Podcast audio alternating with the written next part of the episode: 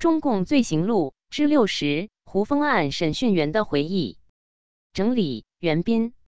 大纪元二零二一年十二月八日讯：一九五五年的胡风反革命集团案，是一九四九年中共建政以后发生在文艺界的第一大冤案。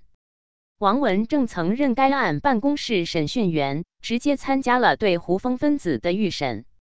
由他口述，作家沈国凡采写的《我所亲历的胡风案》。不仅为解读此案件提供了第一手材料，也反映了一个办案人员对这起冤案的反思。进入胡风专案组之前，王文正是上海市公安局一个副处长，负责经济保卫。一九五五年五月下旬，他突然接到领导的通知，让他立刻移交手中的工作，参加胡风专案组。王文正记得。当时，中共上海市委曾经召集处级以上干部会议，传达中央关于胡风问题的指示。对于这一问题，同事们私下里有许多议论。有人说，几个读书人翻不了大浪，由他们闹去，开几次会，让群众去批判就行了，用不着浪费人力物力，在全国上下都来学习这些材料。也有人说，写了几封信。就被定成了反党分子，又没有任何行动，这样是不是太重了？还有人说，每一封信应该是一个完整的整体，从中摘出一节来，个人都有不同的解释，这样是不是准确？会不会出错？我所亲历的胡风案第九杠十页，上述议论反映了人们对这一事件看法和态度。王文正说。胡风是在《人民日报》公布了第一批关于胡风反革命集团的材料三天后被捕的。这些材料主要是胡风在上世纪四十年代写给舒吴的书信，而这些公布的信件就成了胡风反革命的铁证。第二十页，他注意到，当时胡风是全国人大代表，按说应该先由全国人大做出决定，然后才能逮捕。但事实是，胡风是在被秘密拘捕两天之后，全国人大常委会才正式做出拘捕决定的。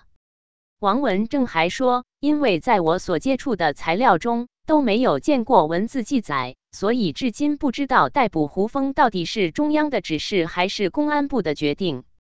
第二十杠二十一页，胡风被捕以后，为了进一步收集其反革命证据。公安机关在全国各地展开大规模搜捕胡风分子的行动，从中共上海市委宣传部长彭百山到整天与机器打交道的欧阳庄，凡是与胡风有点瓜葛的人都未能幸免。在那些被关押审查的两千一百余人中，《旅行家》杂志的杜古的遭遇颇有戏剧性。他本来与胡风没有任何联系。只是在看了《人民日报》后，觉得不能把文艺问题当作政治问题，便想找好友卢店聊聊。因为卢店在天津，他就给卢店的爱人打了个电话。卢店爱人在中宣部工作，那天正好不在单位，接电话的人便让他把姓名、地址留下。后来卢店被打成胡风分子，因此杜谷也很快被停职反省，接受群众批斗。又由于他不能接受这样的现实，辜负了大家的希望，最终还是被捕入狱。为此，王文正深有感慨地说：“清查胡风反革命集团，开了建国以来通过政治运动解决不同意见的先河；到了文化大革命，更是到了登峰造极的地步。”第五十五页，胡风冤案历时三十余载，直到上世纪八十年代后期，胡风去世后，才算彻底平反。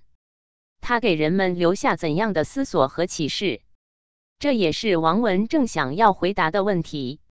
依靠信件文字定罪，这是胡风反革命集团案的一个十分显着的特点。第二百零三页。与此同时，却没有一份文件明文向具体执行者说明政策，因此造成全国上下被无辜牵连的人员冤案不断。第二百六十八页。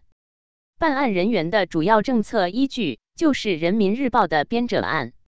当时只知道这些暗语很有来头，但根本没有想到竟是由毛主席亲笔所写。第一百六十二页，这种先入为主的做法，给公安机关和调查带来了很大的麻烦。要想用事实来否定报纸上所出现的一些错误，那几乎是相当的困难。第二百零八页，在专案组看到一份绝密材料，上面有毛泽东一个很短的批示，我以为应当借此机会做一点文章进去。毛泽东所说的文章，就是后来在全国范围内开展的肃反运动。第一百一十五页。胡风事件使中国很多的知识分子一下子失去了他们最宝贵的东西——独立思考。